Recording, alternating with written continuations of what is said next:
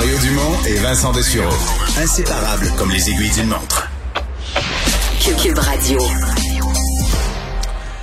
Alors, Justin Trudeau est parti pour Washington ce matin, voyage de deux jours. Juste pour être précis, euh, le, le, le sommet là, avec euh, le président mexicain et le président américain, c'est demain.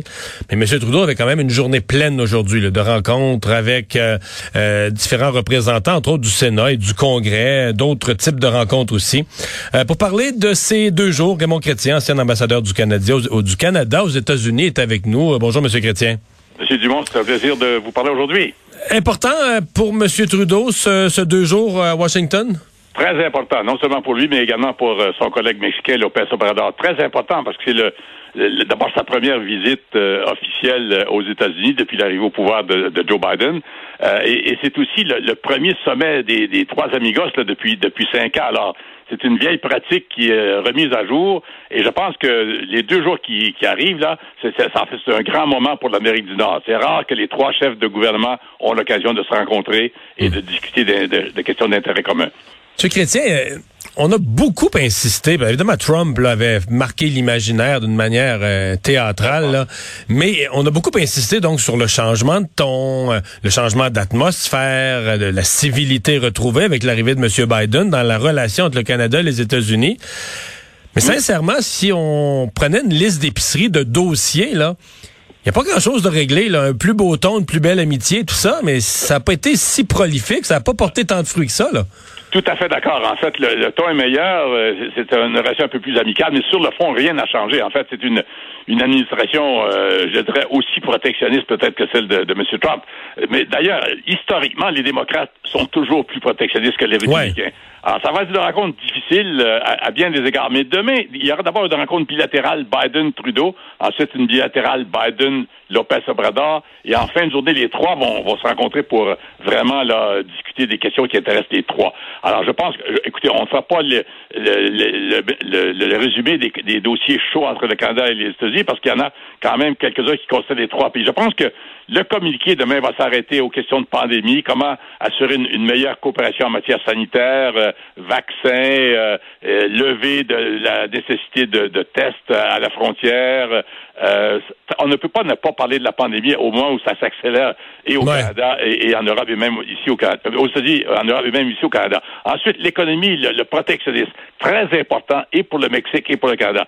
Cette idée là qui circule au Congrès de, de donner un crédit d'impôt de 14 500 dollars à ceux qui achèteraient. Ouais, là, vous allez parler des autos électriques, là, alors que là, on n'est pas dans la réciprocité parce qu'ici au Canada, au Québec, au Canada, on en donne des subventions, des aides aux citoyens qui achètent des autos électriques.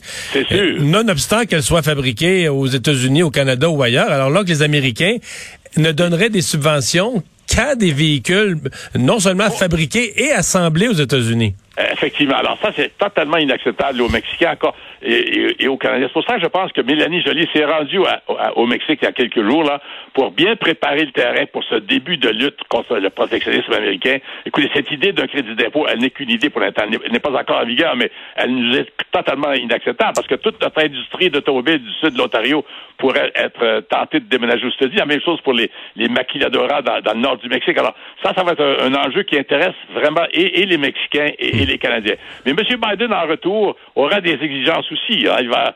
Sûrement, euh, sûrement euh, dire à M. Lopez Obrador, écoutez, votre charbon là, que vous voulez faire euh, renaître, ce, n'est plus plus acceptable. Lopez Obrador ne s'est pas rendu au, sommet de Glasgow. Trudeau était là. Alors je pense que le Canada et les États-Unis vont, un petit peu se se, braquer contre Lopez Obrador là-dessus. M. Biden va sûrement aussi demander dans sa rencontre bilatérale à M. Trudeau comment on peut l'aider vis-à-vis la Chine. Est-ce qu'on peut... ben, notamment Huawei, là, je pense qu'on va vouloir un engagement qu'on ne veut pas installer les, les équipements Huawei pour notre, euh, notre 5G.